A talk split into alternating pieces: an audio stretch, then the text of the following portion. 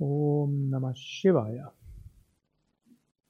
Ich lese etwas aus dem Buch Sadhana von Swami Shivananda. Aus dem Kapitel Die Essenz des Sadhana. Ich glaube, vor einer Woche habe ich daraus den ersten Absatz gelesen. Da hat er gesprochen über Raja Yoga. Jetzt spricht er über Hatha Yoga. Hatha Yoga arbeitet mit dem physischen Körper und der Atemkontrolle. Raja Yoga arbeitet mit dem Geist. Raja Yoga und Hatha Yoga sind eng miteinander verbunden. Raja Yoga und Hatha Yoga sind einander bedingende Gegenstücke. Niemand kann ein vollkommener Yogi werden ohne Kenntnis und Praxis von beiden. Der wahre Raja Yogi beginnt dort, wo richtig praktizierender Hatha Yoga endet. Ein Hatha-Yogi beginnt sein, Körper, sein Sadhana mit dem Körper und dem Prana, der Raja-Yogi hingegen mit dem Geist. Ein Jnana-Yogi mit Buddhi und Willenskraft und Unterscheidungskraft und der Bhakta mit Hingabe. Um im Raja-Yoga erfolgreich zu sein, bedarf es einer gründlichen Kenntnis der Geheimnisse des Geistes sowie der Methode, um ihn zu kontrollieren. Der Hatha-Yoga-Schüler, die Hatha-Yoga-Schülerin versucht die Kundalini Shakti, die Muladhara Chakra schlummert, zu erwecken durch Asana, Pranayama, Mudras und Bandhas. Der die Hatha-Yoga-Schülerin versucht, Prana und Apana zu vereinen und das vereinte Prana-Apana durch die Sushumna Nadi zu schicken. Innere Hitze entsteht, alle Unreinheiten werden beseitigt, Vayu steigt gemeinsam mit der Kundalini durch die einzelnen Chakras zum Sahasrara Chakra. Und wenn die Kundalini im Sahasrara Chakra mit Gott Shiva vereint wird, erlangt der Yogi die Yogini Samadhi und genießt höchsten Frieden, Wonne und Unsterblichkeit. Also hat dort drei Absätze gehabt. Den ersten habe ich vor einer Woche gelesen. Da ging es um Raja Yoga. Das war relativ einfach.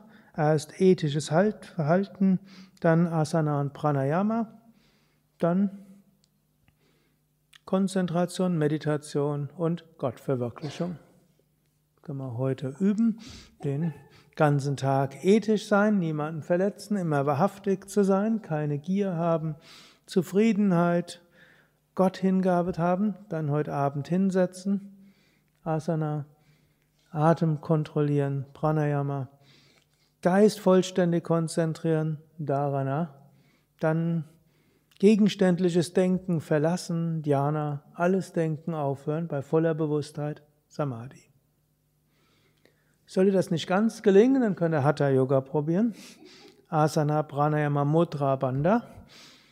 Damit bringt das Prana aus allen Nadis ins Muladhara Chakra, reinigt dabei alle 72.000 Nadis und zigtausende Chakras, bringt die Energie ins Muladhara Chakra, erweckt die Kundalini, zieht sie nach oben und dann habt ihr auch Samadhi und damit die Gottverwirklichung.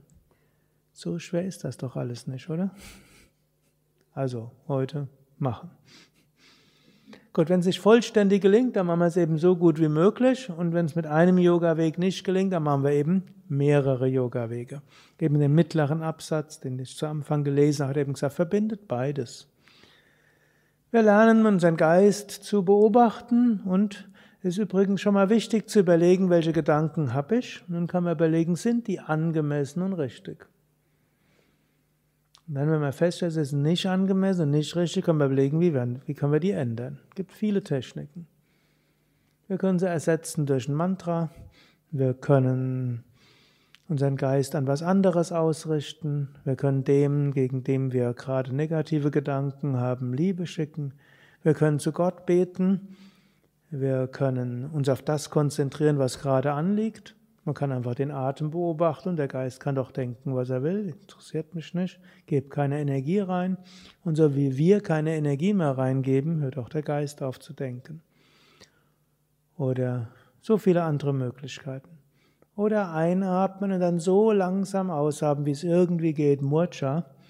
Und spätestens dann, wenn es ans Eingemachte geht und ihr wirklich den Resten, letzten Quantum an Luft rauskriegt, sind die Gedanken weg. Also probiert ein paar Techniken aus. Es gibt so viele machtvolle Techniken. Das Wichtige ist erstmal überhaupt zu erkennen, da sind Gedanken und die sind nicht angemessen, die will ich loswerden. Die meisten Menschen verfolgen die ja. Auf eine gewisse Weise suhlen wir im Schlamm unserer Gedanken.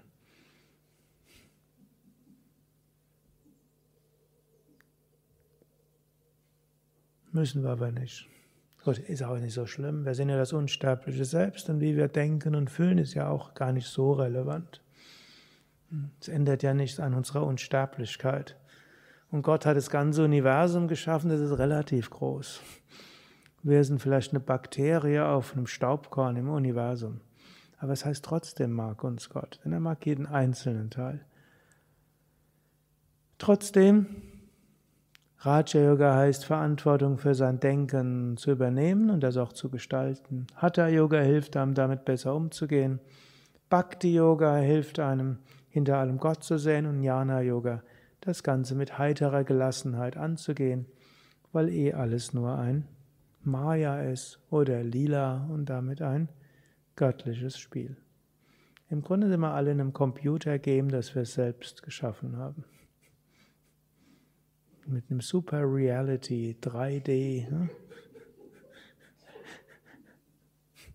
Aber wir können daraus aussteigen. Harium Tatsat.